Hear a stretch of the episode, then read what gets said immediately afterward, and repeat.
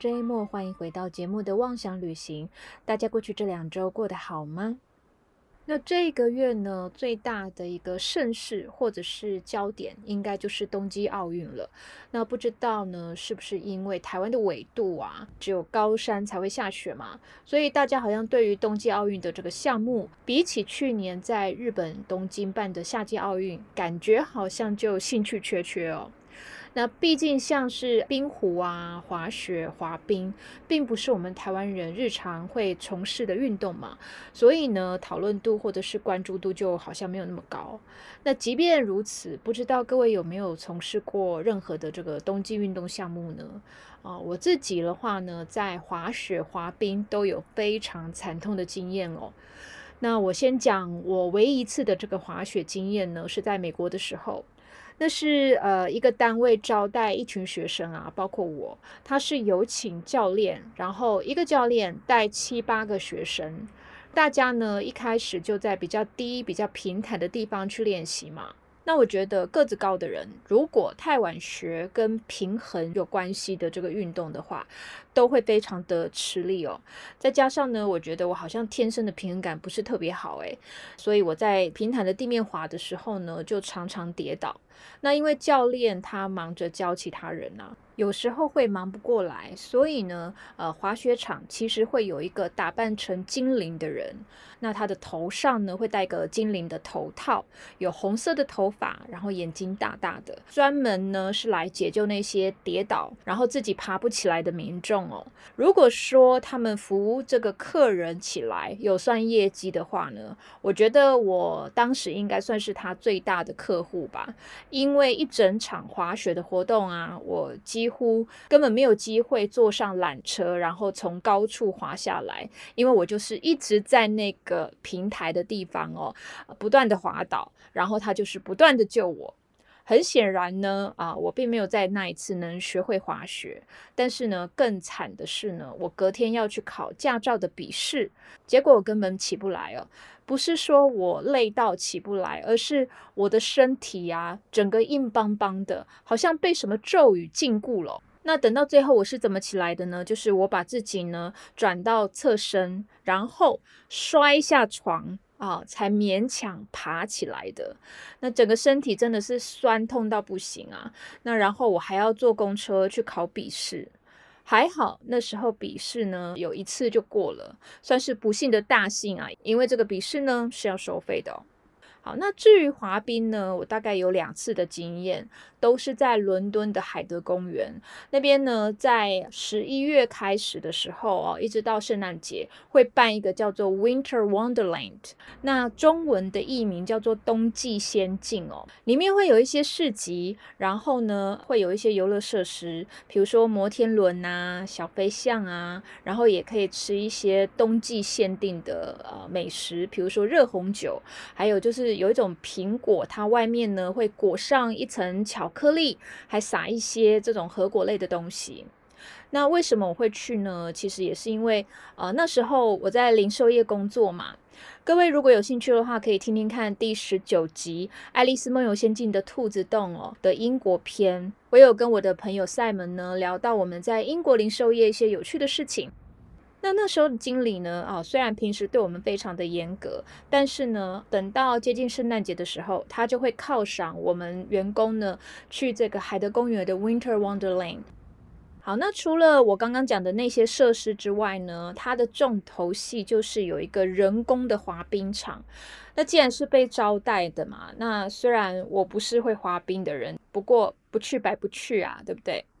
我对于其中的一次滑冰经验呢，哦，非常印象深刻，是因为那时候是跟我们同 team 的这个同事去的。各位听第十九集就知道，我有提到我那时候的主管是一个法国的屁孩，就是他好像才大学毕业还是研究所毕业，跟我的年纪是有一点点差距哦。不过他已经成了我的主管了。那他的这个平常工作的时候呢，是非常非常机车的哦。但是呢，他那天居然化身成为一个天使男孩哦。因为我们去滑冰的人呢，啊，有很多国籍的同事嘛，有法国的、英国的、俄罗斯的、乌克兰的、立陶宛的，啊，也有中国东北的。我大概是唯一一个从亚热带来，然后又不会滑冰的人。那你想想看，我滑雪都这么惨了，你觉得我溜冰会好吗？所以大部分的时间呢，都是他带着我滑的。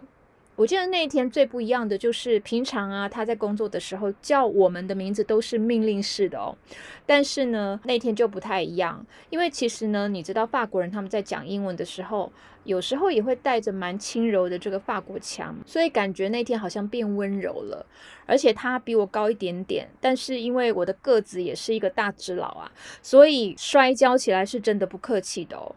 有时候呢，呃，我是整个人就躺在冰面上，然后有好几次啊，就非常非常的尴尬，因为呢，我跌倒的时候人是躺在他的胯下的。那其实他人很瘦，但是呢，那个时候变得非常的 man 啊，他常常呢就快速的把我从他的这个胯下呢迅速的这个捞起来。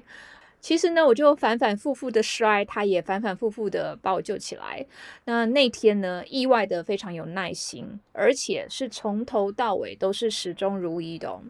好，那你说呢？滑冰完了以后，我跟他的关系有变得比较好吗？哎，各位可能不用想太多啦，因为其实呢，我们在这个工作场合的时候呢，气氛都是很紧张的，所以他又恢复到那个屁孩的样子了。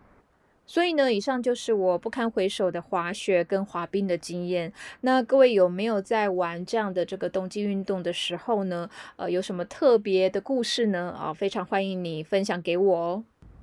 好，那因为我们呢，只是玩个一次两次就摔得哀哀叫，对不对？但如果把它当做是职业的生涯呢，哦，你可能每天都要面对这种摔跤啊、受伤的这种风险哦。所以那些运动员真的是非常辛苦，也非常伟大的。那今天因为刚好是节目报报的单元嘛，所以我们就搭上冬季奥运的这个便车来聊聊呢。呃，冬季奥运其中的一个项目花式滑冰，它服装背后的一些不为人知的小秘辛。好，那接下来呢，我们就叫花式滑冰叫花滑吧。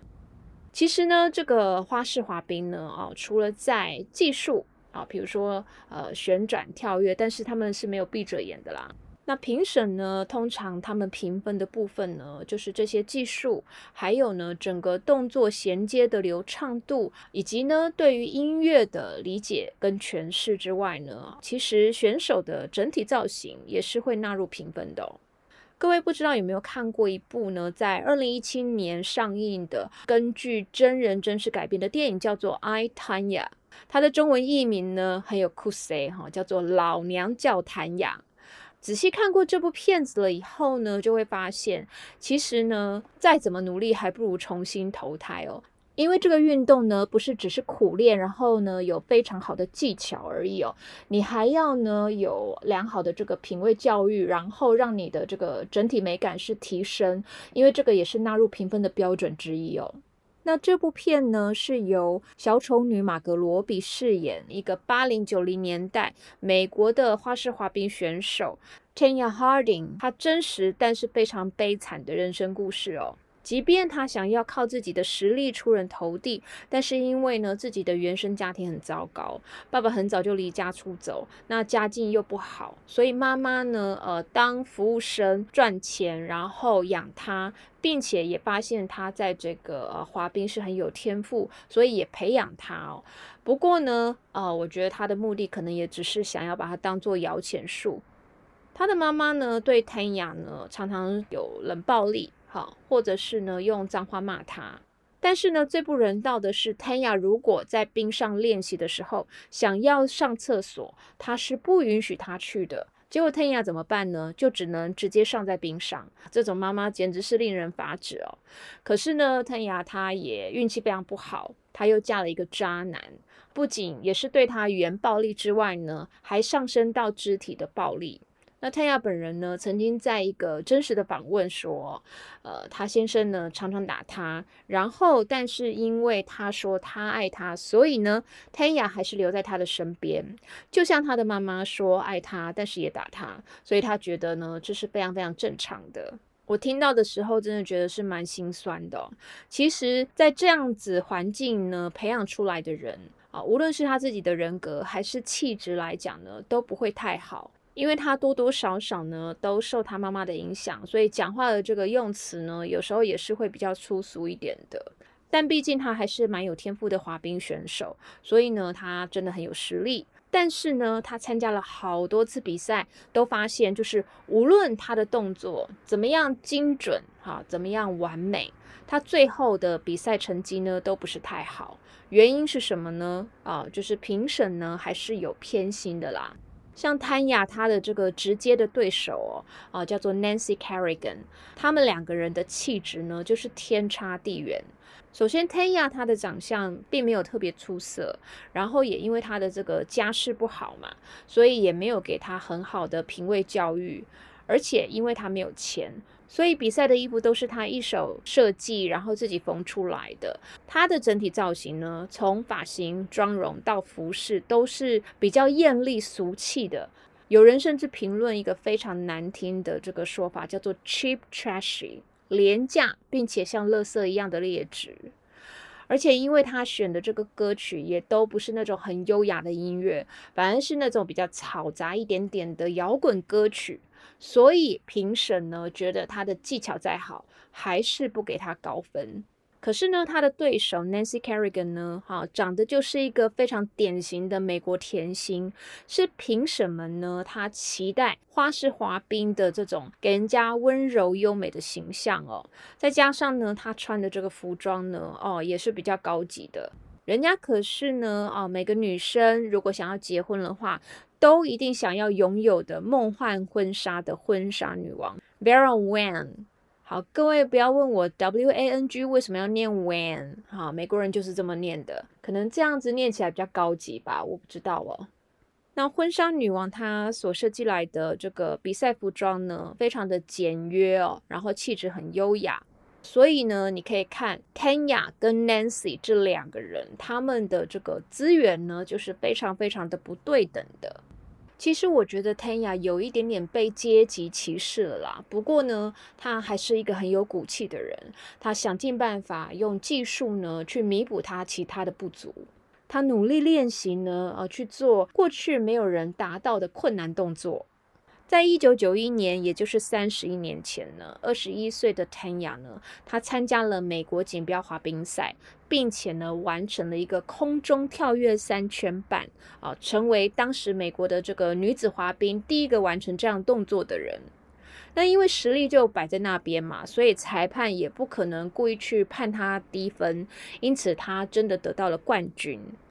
但是呢，幸运之神并没有一直眷顾她哦。后来呢，她的丈夫听说是因为嫉妒 Tanya 比她有更好的成就，还是真的是爱她，希望她更好？这个当时是众说纷纭的。哦就在这个一九九四的这个冬奥之前呢，他去教唆人呢，用这个警棍还是拐杖呢，打了 Tanya 当时的这个对手，就是前面提到的 Nancy Kerrigan 的膝盖。他就是意图想要去阻止呢，Nancy Kerrigan 去参加九四年的这个冬季奥运哦。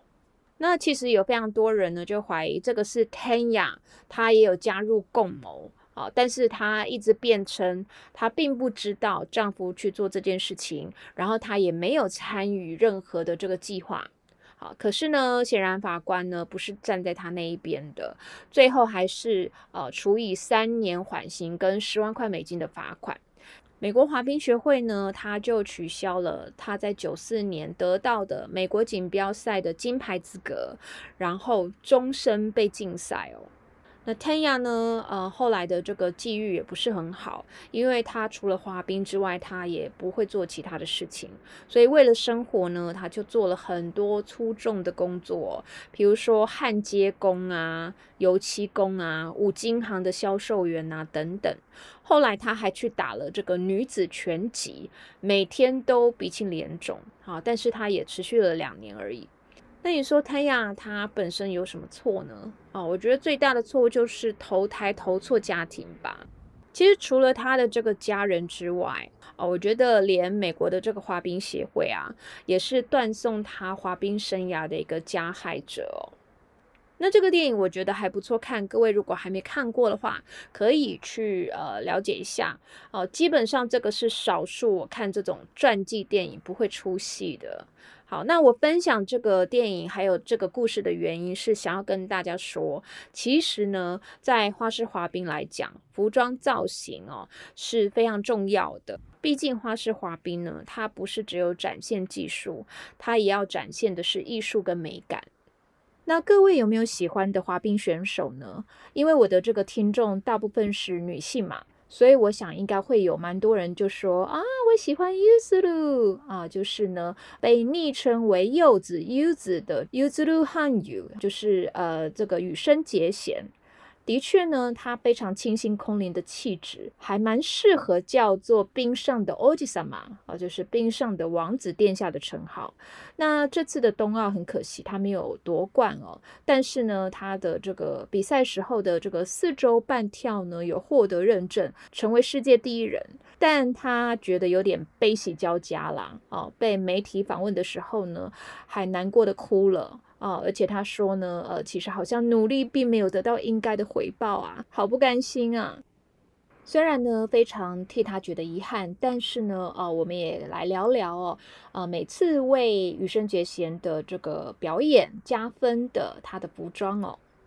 那其实羽生结弦跟其他的男花式滑冰选手呢不，太一样的地方哦，就是他的长相是比较中性的，而且他的身材非常的纤瘦，没有肌肉哦，所以呢，呃，要让他的这个存在感比较强的话呢，可能就要靠他身上闪亮华丽，甚至要带一点立体感的服装了。那听说呢，他的这个服装以前呢都是由他的妈妈一针一线巧手缝出来的。其实好像每个滑冰选手的背后都有一个很巧手的妈妈诶。好，那但是呢，后来可能是因为他逐渐崭露头角，所以找了更专业的花式滑冰服装设计师。那现在跟他合作的呢，叫做伊藤聪美哦。他从二零一四年开始呢，跟羽生结弦合作，目前大概也有七八年之久。那这个伊藤聪美呢，他就分享了一些为这些花滑选手呢制作衣服的一些美感。那第一个步骤当然就是要切合主题嘛。所以呢，像羽生结弦呢，他就会请设计师呃听一下比赛的曲目，去感受这首歌啊，它的节奏是轻快的啊，还是是抒情的呢？呃，然后选手想要表达的一些意境等等的，那设计师呢就会为他呢去画设计图，那双方可能做一些讨论，然后做一些修修改改了以后呢，再去量身为他打造。如果想要去传达比较空灵飘逸的气质的话呢，设计师会选择比较薄透的材质，然后呢，可能会依照他的这些动作加上飘带啊，或者是其实羽生结弦之前有一首叫做《春天来了》，然后呢，呃，他有很大的这个手臂的这些动作呢，他在这个手臂上面就缝制了一些像是透明的白木耳一样的一些装饰，舞动起来呢就非常非常的仙哦。那如果想要去传达的是沉稳高贵的气质的话呢，啊，可能会采用天鹅绒，并且配上呢，呃，非常华美的刺绣，在灯光打下来的时候呢，会有自然的光泽，让选手呢就自带贵族的气息。那不仅仅只是布料的选择，有时候呢，还要用这种专业上粉底，然后要让妆容比较细致的那种空气喷枪呢，去喷出一种渐层的感觉。那配饰的方面，当然一定会有一些 bling bling 的水钻呐，或者是其实就是莱茵石。不过在粘贴这些配饰的时候呢，要非常的注意是不是足够的牢固哦，因为如果这些配饰掉下来的话呢，是会被扣一分的。因此呢，设计师必须要把这个布料稍微的这个拉伸一下再粘上去。但是呢，也不是说贴满贴好就好了。毕竟呢，除了美感之外呢，选手还要去兼顾他要去表现他的技术嘛。那如果说在跳跃的时候呢，太重的话，可能就会影响到他的这个肢体的轻盈跟灵活度。所以整体的这个重量呢，啊，男选手啊，必须控制在八百五十克左右。那八百五十克是一个什么概念呢？呃，我查到的话呢，大概就是一罐大罐的蓬蓬沐浴乳那样子的重量吧。好，那但是女选手她的要求呢，哦，就会更轻一点哦，是男生的不到一半，三百五十克左右。另外，衣服的左右两边呢，它也必须要差不多的这个重量哦，不能说特别把重量集中在左边或者是右边啊，要去维持平衡。而且，因为通常滑冰选手呢，他的活动范围哦，面对的观众是三百六十度的嘛，所以不仅只注重前面，他的背后可能偶尔还要做一些花样跟文章哦。那有的媒体说呢，呃，这个羽生结弦的比赛服呢，比高级定制服还要贵。啊，这是有一点点夸张的这个标题啦。不过呢，在这个冬奥赛场上面的花式滑冰赛服呢，平均每套大概是三千美元，折合目前的汇率是八万三千块台币。哦，其实也是非常非常的不便宜哦。而且参加单人赛的这个选手呢，至少要准备两套赛服，因为呢，他们会有短曲跟长曲的这个比赛哦。所以参加一次比赛呢，哦，你在投资服装上面就要花十六万多的这个台币，所费不赀，对不对？当然这个不是唯一的费用嘛。再者呢，这个设计师伊藤聪美呢，他就提到他曾经制作过的最贵的，呃，是五十三万的日币，哦，大概一件是十二万七八千左右的台币哦。不过呢，这个是二零一九年的这个资料，所以搞不好现在的成本更高。那当然有这样的价格呢，也是因为制作花滑的这个服装呢是纯手工的嘛，而且它只为这个选手量身定制，所以也是独一无二的。那那么重工、那么精心制作的花式滑冰服装，难道只穿一次吗？当然不是啊。那他们可能会在一个赛季里面呢，还会穿个几次出场。那要怎么清洗呢？有一位日裔美国籍的花式滑冰选手呢，叫做长洲未来哦，他就透露说，当然不可能丢到洗衣机啊。即便他用洗衣袋包着好了，可能衣服上面的亮片啊、莱茵石啊，可能都会纷纷掉落。所以呢，他有时候只洗嘎吱窝而已呢。但你想想，其实他们运动的时候会全身流汗，也许在美国这种足够干燥的地方，其实是 OK 的。但是在台湾这么湿热的地方的话，只洗嘎吱窝可能还不够吧？但是这可能也是呃，为了不要破坏衣服，唯一能够折中的方法。不过呢，花滑选手他们的服装并不是一开始就像现在这么的多姿多彩、缤纷夺目哦。其实，在一九三零年代以前呢，呃，因为大部分的选手都是在室外比赛的，可能那个时候呢还不知道怎么去建室内的这种人工滑冰场，因此呢，这些选手他们的穿着只能以保暖为主哦。那所以大部分的材质呢都是羊毛啊，上衣就穿毛衣，然后呢，男性下半身就穿长裤，女性呢则是会穿长到脚踝的长裙。所以各位可以想象呢，这个其实对于他们。在做一些动作的时候呢，并不是非常的方便哦。直到呢，一九三零年代，有一个挪威籍的选手哦，他叫做 Sonia Henny，他非常的厉害哦。他曾经得过三次的奥运冠军，十次的世界锦标赛，以及六次的欧洲锦标赛冠军。她开始穿短裙，才慢慢影响到后面女选手的服装。不过呢，这可能也是跟二次世界大战布料短缺，也真的没有这么多布料可以做裙子有关。所以顺应这样子的一个局势呢，就演变成穿短裙的潮流。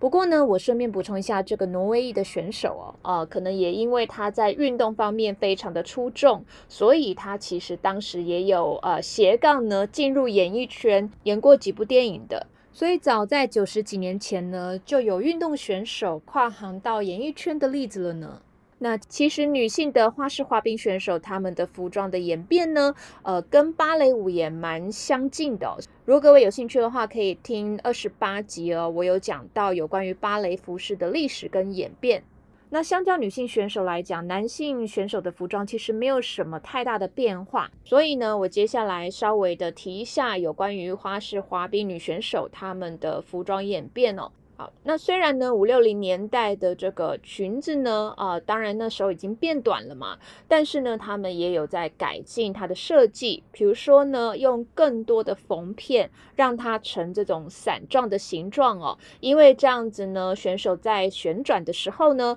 裙摆就会更优美飘逸。不过整体而言呢，那个时候还是偏比较保守的，因为呢，大部分还是长袖高领的设计，颜色呢也都是以纯色的单色系为主。到了七零年代末八零年代初，disco 文化兴起嘛，那因为滑冰会配上音乐，所以这两者是有紧密的关联的。那个时候的服装呢，就会非常的鲜艳浮夸，领口也没有这么高了。那时候的材质呢，就会有一点点像是韵律操流行的时候呢，有一点点闪光的人工纤维，然后它的这个颜色呢，也会是比较鲜艳饱和的色块拼接。除此之外呢，还会有大量的荧光色。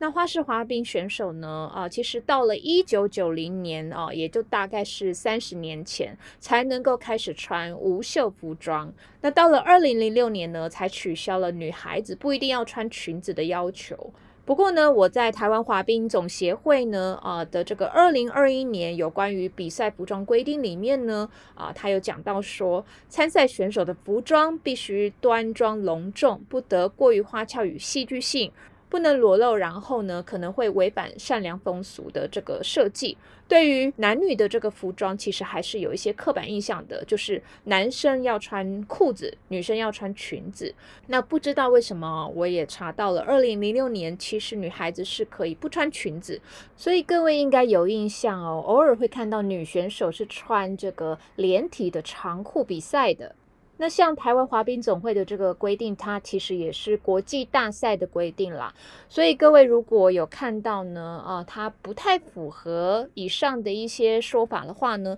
那有可能就是非正式的比赛，而是表演赛居多。